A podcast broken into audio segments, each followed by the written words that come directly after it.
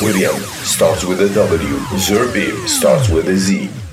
You're listening to William Zerbib Classic Rock. WDMZ.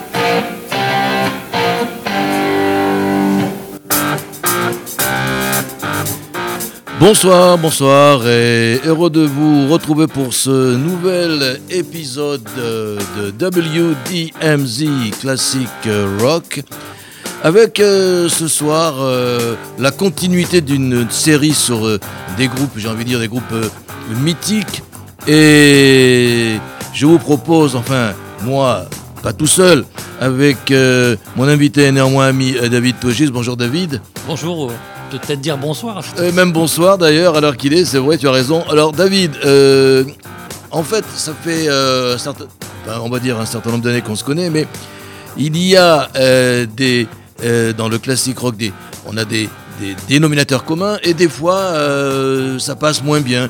Mais je me suis dit quand même, quand même, tu m'as proposé des, des, groupes et parmi eux, il y en a un qui a fait titre. Pourquoi? Parce que je me souviens, encore une fois, dans le courant des années 70 d'un ou deux titres euh, qui passaient euh, régulièrement sur les radios et pas des moindres, par exemple euh, principalement The Voice of Peace que j'écoutais régulièrement en Israël. Et ce groupe, c'est Electric Light Orchestra, appelé aussi ELO, c'est un groupe de rock britannique, un groupe de Birmingham.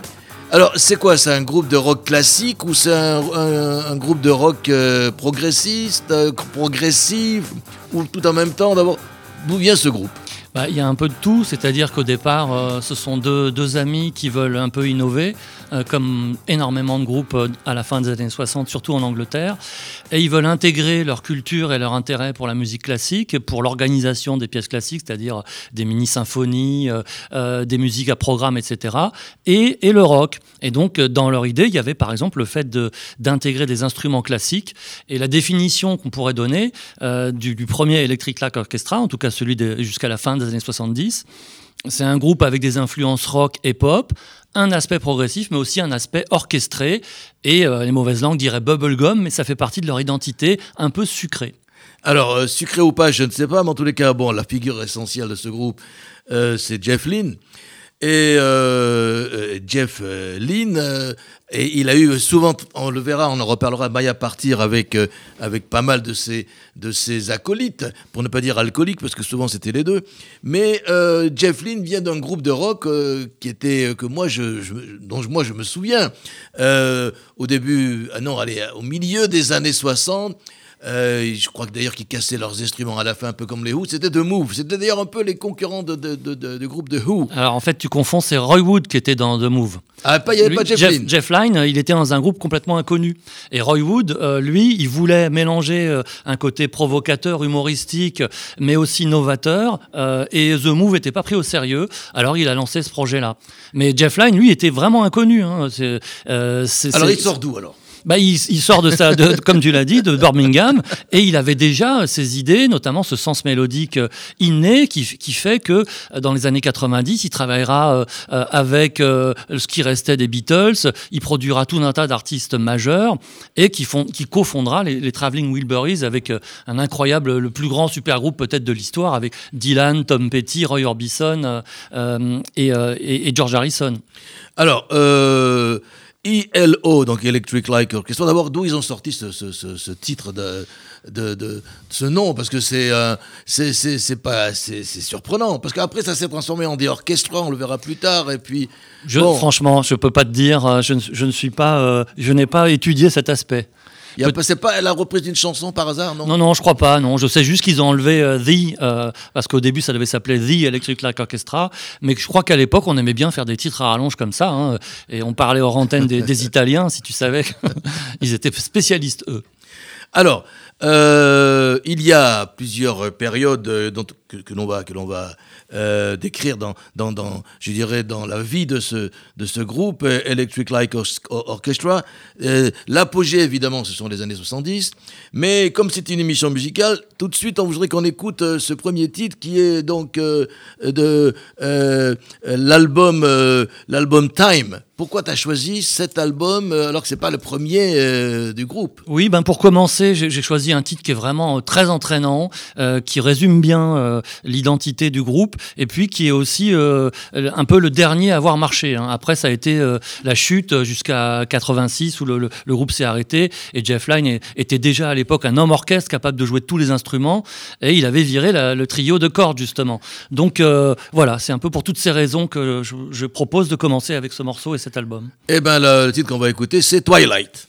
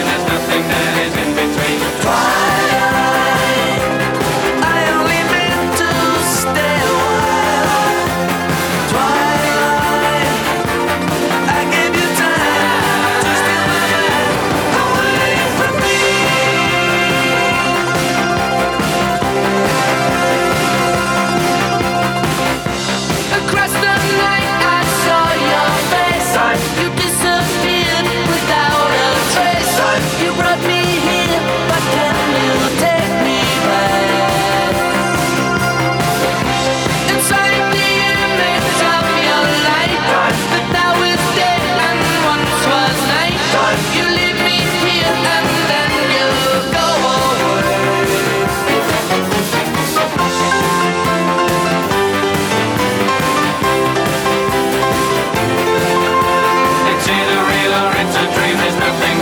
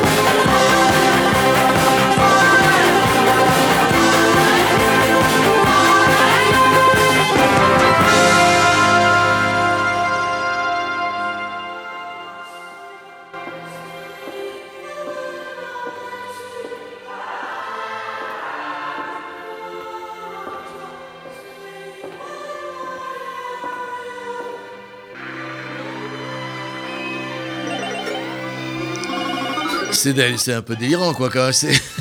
On, se demande, on, se demande, ce que c'est, parce que, bon, c'est vrai que. Bon, autant le dire, c'est pas un groupe connu, quoi. Hein, euh, euh, moi, je l'ai écouté parce que je suis encore vieux de la vieille, mais Bon, si on reprenait depuis le début, Jeff Lynne, comme tu l'appelles, et tu as raison, euh, Roy Wood, et non pas Ron Wood, c'est un autre, et Buff Bevan se retrouvent en 1970. Et, qu'est-ce qui se passe? Là, il décide, il décide, il décide pas de faire ça quand même. Bah, c'est surtout le, trio parce que Jeff Lynne était plutôt à l'origine du truc avec euh, avec Wood et euh, ben Bevan c'est vrai que c'est le batteur qui est resté pratiquement jusqu'au bout avec Lynne donc il a cette importance là et pour la petite histoire il a joué avec Black Sabbath sur un album quand même oui, oui. Euh, comme quoi le type a de, a de, la, a de la ressource mais il voulait avec Kaminski Je crois qu'il y avait Kaminski dans Black Sabbath dans, à un moment donné, non? Pas du Non, je crois pas. pas du tout. Je crois pas. parce que quand même un violoniste dans Black Sabbath, je crois pas. Non? Euh, mais euh, en fait, ils voulaient tous les deux euh, à la fois avoir des instruments classiques, être très ambitieux. Par exemple, dans les premiers albums de d'ILO, et Roy Wood est parti après le deuxième album, il y avait des morceaux de 8 minutes où on citait Beethoven tout en jouant Roll Over Beethoven dans, dans, la version de Chuck Berry. Oui. Il y avait des, des, titres instrumentaux qui ressemblaient à des mini-symphonies. Et donc, Roy Wood, lui, il s'est lassé, notamment parce qu'il a vu qu'il pouvait plus pouvait plus suivre alors Non, il pouvait plus concurrencer le leadership de Jeff Lynne. Il a dit bon, je te laisse, euh, moi je vais faire autre chose. Et Jeff Lynne, qui compose tout depuis des années, enfin pendant des années, et qui s'est joué de plein d'instruments, et qui a une, une, grande capacité de travail, effectivement, euh, euh, lui, c'est quasiment le chef, quoi. Il, recrute les gens, il les vire, mais c'est lui le chef. Oui, parce qu'il y en a eu un certain nombre qui sont passés, qui sont, euh, je sais pas, c'est c'est ben, souvent le cas, mais là, quand même, c'est assez pléthorique, quoi, le nombre de. Mais dans, à la grande époque, c'était quand même ce, groupe de sept personnes avec les, les, trois, deux violons et un violoncelle. Bon, alors là, il y, y, a aussi des chœurs, il y a, il y, y a, plein de choses, quoi. Bah, les chœurs, ils se débrouillent entre eux, parce qu'en même temps, Jeff Lynne étant un, bon chanteur, il peut faire ça tout seul. Mais. enfin, sur scène, quand même pas, non alors sur scène, c'est là où euh, il faudrait voir un peu la, formation qu'ils avaient, sachant que sur scène, c'était surtout impressionnant euh, à, l'apogée du groupe euh, en 77, où il y avait carrément un vaisseau spatial, oui, oui, et, des effets qui ressemblaient à Star Wars. même, je crois, rencontre d'une troisième type, je crois qu'ils se sont inspirés de ça. c'est le côté vaisseau spatial, oui, bah, probablement les deux, mais en tout cas, la science-fiction à, la mode, et c'est vrai que la Grande-Bretagne a eu beaucoup d'auteurs de science-fiction importants, mais je crois que l'essentiel, c'était avant tout mettre un peu de musique classique dans, une pop baroque et euh, avoir de, la prétention au sens premier du terme. Hein. Et tu as proposé comme deuxième titre, et tu vas nous dire pourquoi. Euh, je rappelle que je suis avec David Togis, un, allez, on va dire un musicologue et un, historiographe du, des Juifs dans le rock. Euh, c'est dommage, il a plus cette émission, mais c'est une autre histoire. je ne peux pas dire que je suis musicologue, hein, c'est pas vrai. Si, hein. un petit peu, moi c'est moi qui le dis. Bon, d'accord. Et puis, euh, et puis des, des, super émissions qu'il y avait sur une autre radio, défunte radio, mais comme je viens de le dire, c'est une autre histoire. On continue avec un autre euh, titre que tu. C'est Out of the Blue, c'est l'album, et Turn to Stone. Qu'est-ce qu'il a de particulier bah, C'est l'album. Parce que c'est toi qui as choisi tous les titres. Parce que moi, je suis pas un grand connaisseur d'ILO, mais j'aime bien parler de ce que je ne connais pas. C'est avec quelqu'un qui connaît tout. Euh, c'est l'album de tous les records, c'est l'album du plus grand succès, c'est l'album de la démesure, c'est un double album. Euh, il y a trois morceaux qui sont extraordinaires, euh, qui ont fait des top 10. Alors évidemment, la France est toujours à part, mais aux États-Unis, en Angleterre, parce qu'en fait, ILO, comme pas mal de groupes anglais, comme dit Purple par exemple, a d'abord eu un succès aux États-Unis avant de l'avoir en Angleterre. Donc c'est l'époque où ils pouvaient jouer dans des stades avec encore une fois une, infrastructure monumentale. Donc tout ça coûtait très cher et c'était très impressionnant. Là, je vous invite à regarder des vidéos d'ILO sur scène en 77. Euh, et donc, dans les morceaux très connus, il y a Mr. Blue Sky, qu'on écoutera peut-être tout à l'heure si on a le temps, qui a été surtout connu parce que c'est la pub pour un opérateur de téléphone. Euh, il y a Standing in the Rain, et puis il y a le morceau d'ouverture qui est lui-même extraordinaire, qui s'appelle Turn to Stone. Et là, c'est une perfection mélodique, hein, à moins d'être complètement euh, réticent à ça. Il y a un charme extraordinaire dans ce morceau. On écoute donc euh, Turn to Stone, album Out of the Blue, ELO, Electric Light Orchestra, une émission spéciale ELO avec euh, David Togis.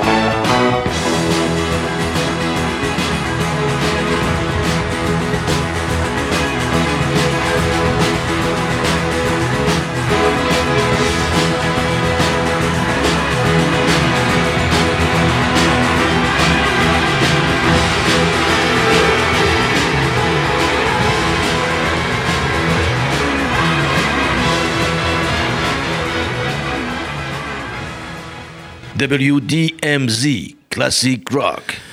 Et du classic rock, on en écoute depuis le début de cette émission euh, Turn to Stone, l'album Out of the Blue, ELO, avec euh, David Dogis, qui est ben, un grand spécialiste de ce groupe et à qui je vais poser la question, euh, en fait, comme dans beaucoup de groupes anglais et de cette époque de rock classique, il y a une apogée, il y a une période où ça marche du feu de Dieu. Sont les années 70, on va aller jusqu'au début des années 80, et pour certains, même pas.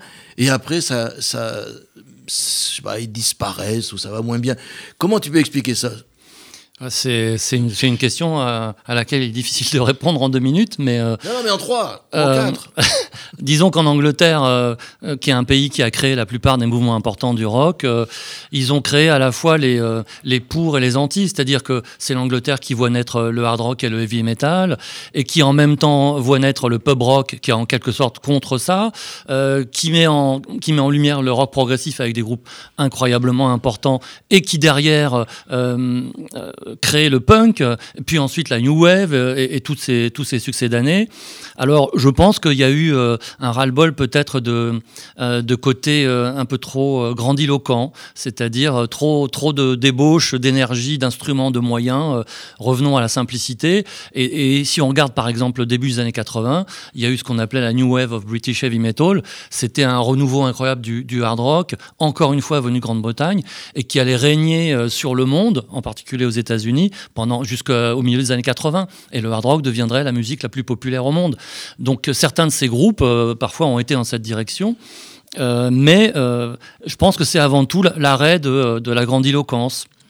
Alors, l'arrêt de la grandiloquence, mais c'est aussi souvent des, disputes à l'intérieur des groupes, ou alors euh, ça, ne marche plus entre la, la, mayonnaise ne prend plus. Bah, comme Jeff Lynne était le chef depuis déjà un certain nombre d'années, et comme c'est lui qui décidait tout, euh, il a commencé par réduire le groupe, euh, d'ailleurs à partir de, de, l'album qu'on a écouté tout à l'heure, hein, à partir du premier, pardon, en 1981, ils sont plus que, que 4 ou 5 et ils finiront à 3. Donc c'est peut-être à ce moment-là qu'il s'est dit je vais faire autre chose.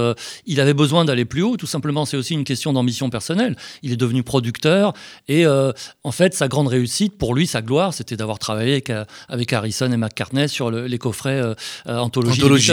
Anthologie, ça c'est plus tard. Alors donc, qu'est-ce qu'on peut dire de ces années-là? Est-ce qu'il y a à un moment donné un, un pic quoi? Est-ce que oui il y a peut-être une lassitude et puis tout simplement le succès public ne, ne suivait plus parce que euh, de la même manière qu'un groupe comme Emerson, Lake Palmer euh, euh, remplissait des stades en, souvent d'ailleurs en 73. je les ai souvent confondus. oui, hein. c'est vrai que l'époque. Hein. ELP, Yellow, ben, eux aussi ils ont lassé parce qu'il y avait une question de virtuosité, ce que n'a pas Yellow. C'est-à-dire que dans Emerson, Lake Palmer, il y avait trois, trois musiciens d'exception qui étaient capables de, de, jouer de la musique classique sans partition.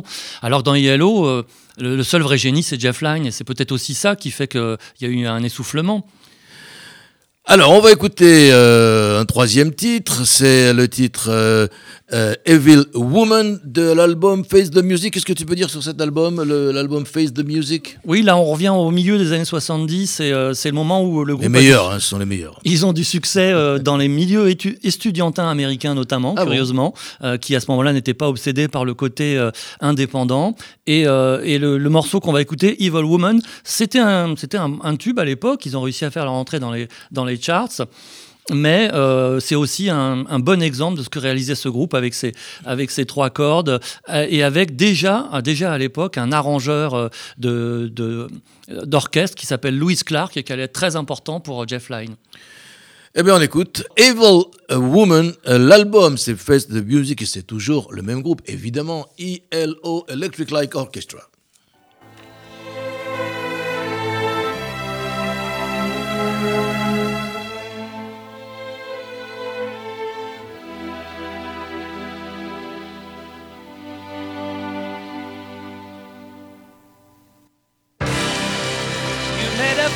Me. broken dreams have got to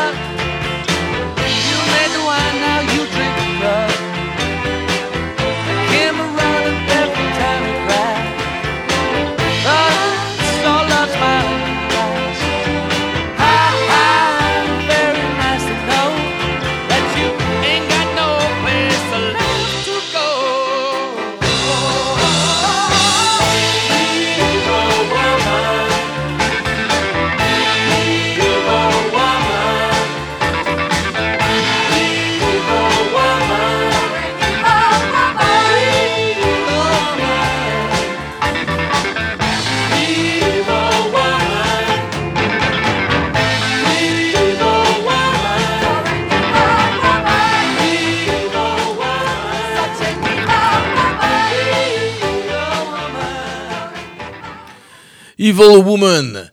Et tu sais quoi, j'ai, c'est, c'est. euh, C'est pas les Bee Gees. Ça, non, mais ça annonce euh, la- ce qui a précédé les, les Bee Gees. Euh, je me souviens, je venais d'arriver d'Israël et j'allais, j'écoutais cette musique, c'est chant disque à l'époque. C'est la Philadelphia Sound et j'ai l'impression qu'on retrouve chez eux, ou c'est peut-être eux qui ont lancé ce Philadelphia Sound qu'on va retrouver après avec les 3 Degrees, etc. Enfin, c'est bref. c'est Oui, incroyable que tu dises ça parce qu'il faut bien imaginer que euh, les trois quarts de- des membres de ce groupe viennent de Birmingham, cité industrielle anglaise. Oui. Et que ce qui est formidable, c'est c'est tout simplement l'intérêt qu'ils ont supporté à, à la, en, en deux mots, à, à la musique américaine et la façon dont ils l'ont fait ressortir pour faire vivre le rock. C'est pour ça que je suis si admiratif des Britanniques pour ma part. Et t'es pas le seul. ILO, c'est le groupe dont nous parlons depuis le début de cette émission. J'ai dit nous parce que s'il n'y avait pas ce monsieur qui est sur ma droite, qui est le grand spécialiste des rock et des juifs dans le rock, mais là apparemment il n'y a aucun juif là-dedans, il n'y a aucun juif, on est bien d'accord. hein. Il y a une, arrive. il y a une suspicion, Il y mais a bon. une suspicion. Ah là là, qu'est-ce qu'on peut oui, dire le fameux Kaminski, mais bon, euh, franchement. Si tu Euh, nous écoutes, monsieur. euh, non, non, si, oui, si. Mick, si tu nous écoutes, si tu nous appelle- écoutes, appelle-nous. fais-nous un petit shalom. Oui. Alors, ILO avec David Togis. euh, Et alors, il y a un moment où, euh, effectivement, la personnalité de Jeff Lynne ressort et, et- et il, il va se retrouver, euh, pas seul, mais presque, puisqu'en 80, voilà, qui écrit la moitié de la comédie, des morceaux de la comédie musicale Xanadu. Qu'est-ce qui lui arrive? Bah, encore une fois, euh, euh, c'est un peu comme quand les, les artistes se mettaient à la fin des années 60, avec par exemple Procol Harum ou, ou les Beatles sur A Day in the Life, euh, à, à jouer avec un orchestre. Et après, vous augmentez la taille de l'orchestre. Après, vous vous mettez à utiliser euh, des bandes à l'envers parce que McCartney avait écouté Stockhausen. Ça va jusque-là. C'est l'ambition, c'est le fait de, de progresser en matière musicale. Et c'est aussi le fait de se fixer des challenges plus élevés pour, euh, bah, pour trouver de l'adrénaline, tout simplement. hein. Et c'est pour ça que les autres ne pouvaient pas suivre. C'est pour ça que Jeff Lynne est resté ce qu'il est. Jeff Lynne, pardon. Tu Ouais, c'est vrai que moi je dis line, mais c'est compliqué Mais je crois que, que c'est comme ça qu'il faut l'appeler d'ailleurs. C'est une vision peut-être négative. Les autres pouvaient pas suivre. Je ne crois pas que ce soit le problème. Peut-être qu'il était devenu insupportable, tout simplement. hein. ce qui est souvent le cas. Alors, euh, donc Xanadu avec Olivia New- Newton-John. Et, euh, et, et- et donc, euh, ce moment-là va quand même sonner la, la, fin de l'apogée, une espèce de déclin, non Euh, Juste après, quand on va commencer les années 80, on peut pas parler de déclin d'Yellow Oui, euh, forcément, puisque, euh, que- comme je disais tout à l'heure, euh, à partir de, de 81, euh, euh, le- peut-être le dernier album qui marche vraiment, c'est c'est celui de, de 83, euh, Secret Messages. Mais c'est à la fois une question d'époque. On était quand même en pleine new wave à ce moment-là. Oui. Et bien que la musique d'ILO soit dominée par les claviers depuis le début, ce- c'était pas tout à fait les mêmes claviers, surtout en Angleterre, parce que l'Angleterre, c'était c'était Dépêche Mode, c'était Spando Ballet à l'époque. Et puis les gens n'avaient peut-être plus envie d'aller voir les groupes dans les stades, sauf s'il s'agissait de bêtes de scène comme Bruce Springsteen. Euh, Mais là, je ne peux émettre que des hypothèses. hein.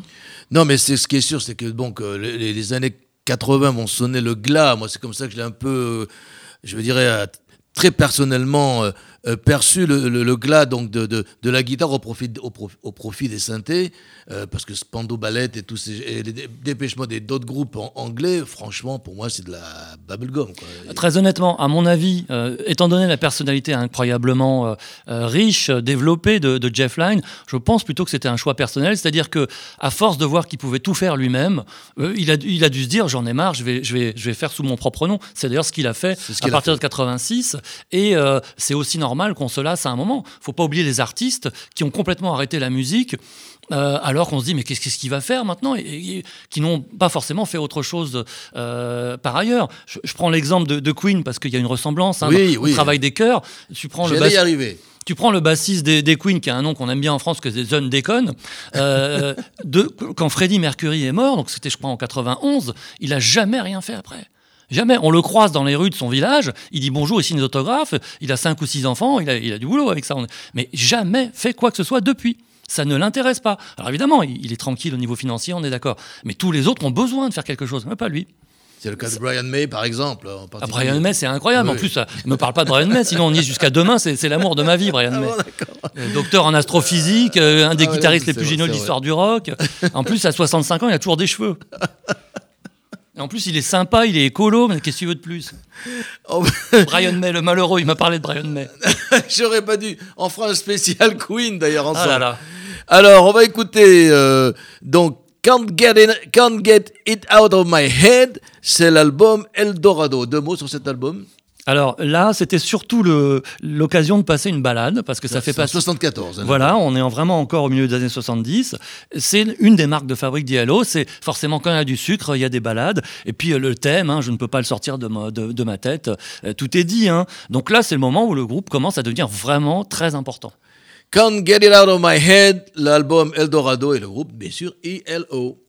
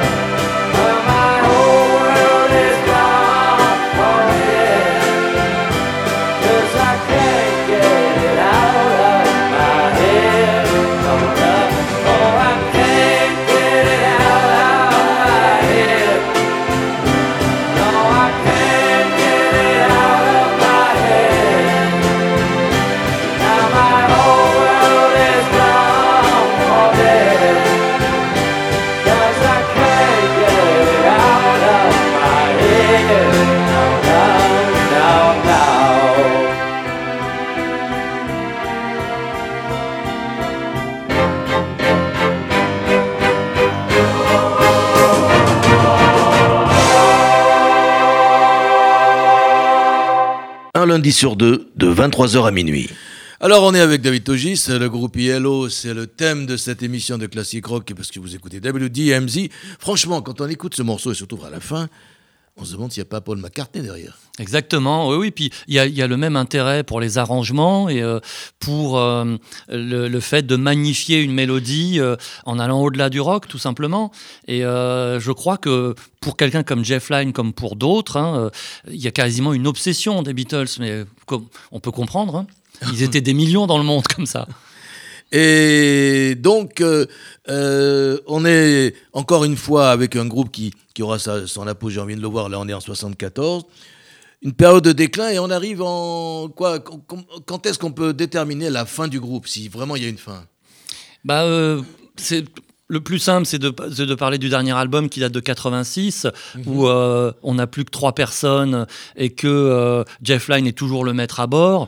Euh, et c'était un moment où euh, euh, il y avait à la fois, je pense, un, manque d'inspiration, puisqu'il fait plus de tubes, donc il fait forcément moins de concerts et il vend moins d'albums. Et donc, quand on sait faire autant de choses que Jeff Lynne, on peut beaucoup plus facilement se dire bah, je vais aller voir ailleurs, puisque je suis capable de produire d'autres artistes euh, ou d'écrire des morceaux pour d'autres sans les jouer. Mais il faut penser aux autres musiciens. Pour eux, c'est beaucoup plus dur parce qu'ils n'ont pas sa carte de visite. Et lui, Jeff Lynne, pratiquement depuis le troisième album, il allait à Munich tout faire lui-même.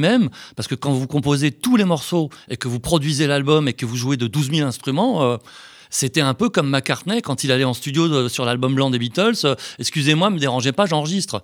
Euh, mais c'est nous le groupe. Ah non, non, moi je fais tout tout seul. Et il faisait déjà des morceaux tout seul. Tiens, une petite parenthèse. Le 3, l'album 3 de, de McCartney, où il a tout fait tout seul pendant son confinement. Qu'est-ce que tu l'as écouté? Qu'est-ce que t'en- Non, malheureusement, je ne connais que des extraits des premiers titres et euh, bah, ça ressemble beaucoup stylistiquement euh, aux deux autres albums qu'il a fait entièrement seul. C'est-à-dire qu'il y a quand même un, un traitement des, des instruments euh, très basique, puisque s'il sait jouer tous les instruments, il ne sait pas en jouer très très bien. Donc McCartney à la batterie, moi, c'est tout juste que je ne le reconnais pas. Mais il faut déjà le faire, hein, c'est pas évident. Et puis, moi, ce qui m'embête un peu, c'est que même si j'ai- j'adore cet artiste, euh, à 78 ans, c'est plus la même chose au niveau vocal quand même. C'est ce que j'ai toujours pensé, depuis surtout son dernier concert, ou un de ses derniers concerts, je crois, l'avant-dernier ou le dernier à, Paris, où, la voix n'était plus là. On va écouter euh, un autre titre de euh, ELO, c'est Telephone Line, tiré de l'album, je crois que c'est leur, leur- leur meilleur album, leur plus grand album, celui qui a battu tous les records, A New World Record, c'est ça? Alors c'est c'est pas forcément parce qu'il s'appelle comme ça qu'il a réussi. Non, tu sais, non, les gens ils ça- donnent un nom, ils donnent un nom au Ça départ. a Mais peut-être aidé quand même, peut-être. disons qu'on on- on reste en fait au milieu des années 70. Là, ça fait trois morceaux qu'on qu'on y est, et euh, de plus en plus, euh, Jeff Lynne se sent pousser des ailes, c'est-à-dire que euh, les morceaux sont plus courts. Il, il tient à avoir maintenant du succès public. Il a toujours son groupe de sept, il a toujours son orchestrateur. Mais il cherche aussi à faire beaucoup de tubes et euh, il y a toujours un énorme travail. Et je crois que euh, il a. euh, il a été aussi inspiré par le sport, en fait. C'est pour ça qu'il parle de record, parce qu'il y avait- les JO de 76. Dans quelle ville? 76 Euh, 76, 76, attends, 76, tic-tac, euh, tic-tac. tic-tac. Pourtant, tu, tu es un 76. spécialiste de sport. Attends, non, oui, non, spécialiste de sport. Alors Mais les JO en 76, Montréal. Voilà. Ah, Et qui a, boyco- qui a boycotté les Jeux de Montréal? Les Russes. Non. Les Russes, ils ont boycotté en 84. Les, certains pays africains. Ah, d'accord. Eh oui. En 80, c'était les Américains et les voilà que. Togis va devenir euh, également un, un- un animateur d'émissions sportives. Ah, le sport et la musique. J'en reviens plus. La la C'est musique- bouquin que tu vas écrire ça, non La musique et le sport, hein, c'est quelque chose dans, euh, dans l'univers du rock, ça compte. hein. Le foot et le rock, par exemple. Oui, oui, c'est vrai. Avec euh, le, le fameux. Mince, Ça y est, on est reparti. L'anglais. Non, mais attends, on va parler d'autre chose. Je suis parti sur McCartney, le foot, le rock. On va écouter Telephone Line, tiré de l'album New World Record. Et c'est toujours ELO avec le groupe ELO, Electric Light Orchestra, et surtout David Togis.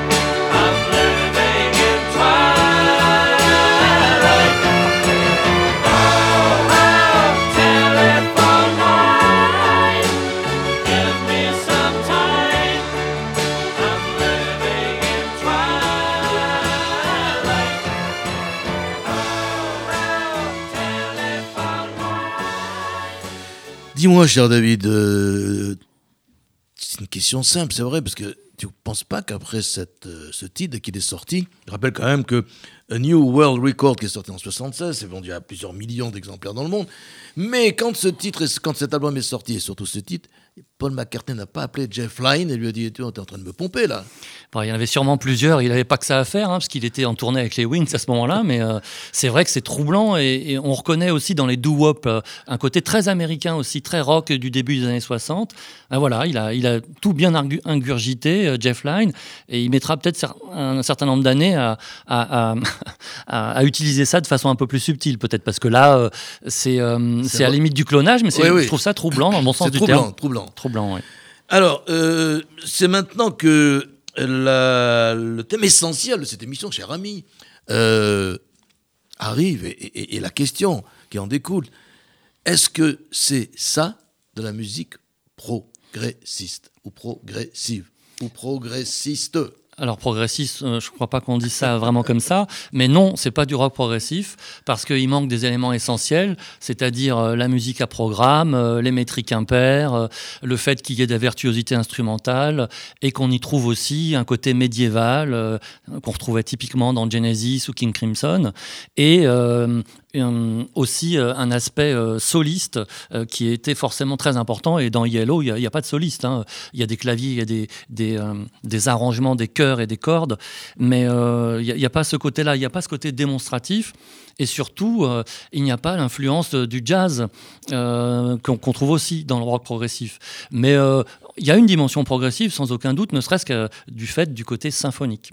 C'est pour ça que j'ai rajouté le mot progressiste, parce que quand même, c'est, un- une musique qui ce que nous propose même un groupe comme Yes, d'ailleurs, entre parenthèses aussi. Bah, c'est un peu moins sucré, puis surtout il y a des moments de complexité Oui. euh, qui font que euh, euh, on peut pas, euh, on peut rarement diffuser des morceaux du, du Yes des années euh, 70 euh, en radio en disant oh là là quelle merveilleuse chanson, je vais t'en trouver un ou deux mais pas plus. Et donc c'est ça la différence. King Crimson, que tu as cité aussi, c'est pas, c'est pas simple. Oui, le morceau le plus tubesque de King Crimson, il fait 9 minutes, donc de toute façon, il y aura un problème, hein, c'est celui du premier album. Euh, Mais euh, quand on voit aussi l'intention des musiciens, c'est c'est aller vers quelque chose de compliqué, c'est-à-dire une musique qui s'écrit, une musique qui demande presque une initiation, et puis une musique qu'on écoute assis euh, religieusement. C'est un peu toute la différence, alors que Yellow, c'est souvent dansant, on, on voit ces- ce qu'on appelait des slows à l'époque, euh, comme celui-là, ou comme euh, Can't Get It Out of My Head, euh, ou un morceau comme on va écouter maintenant, qui est une, une espèce de, euh, de, de, de rock bien, bien touffu. Pour le coup, ça va être le morceau le plus énergique de, ce soir, je pense. Eh ben, on va l'écouter tout de suite. Don't Bring Me Down, l'album Discovery, c'est toujours ELO.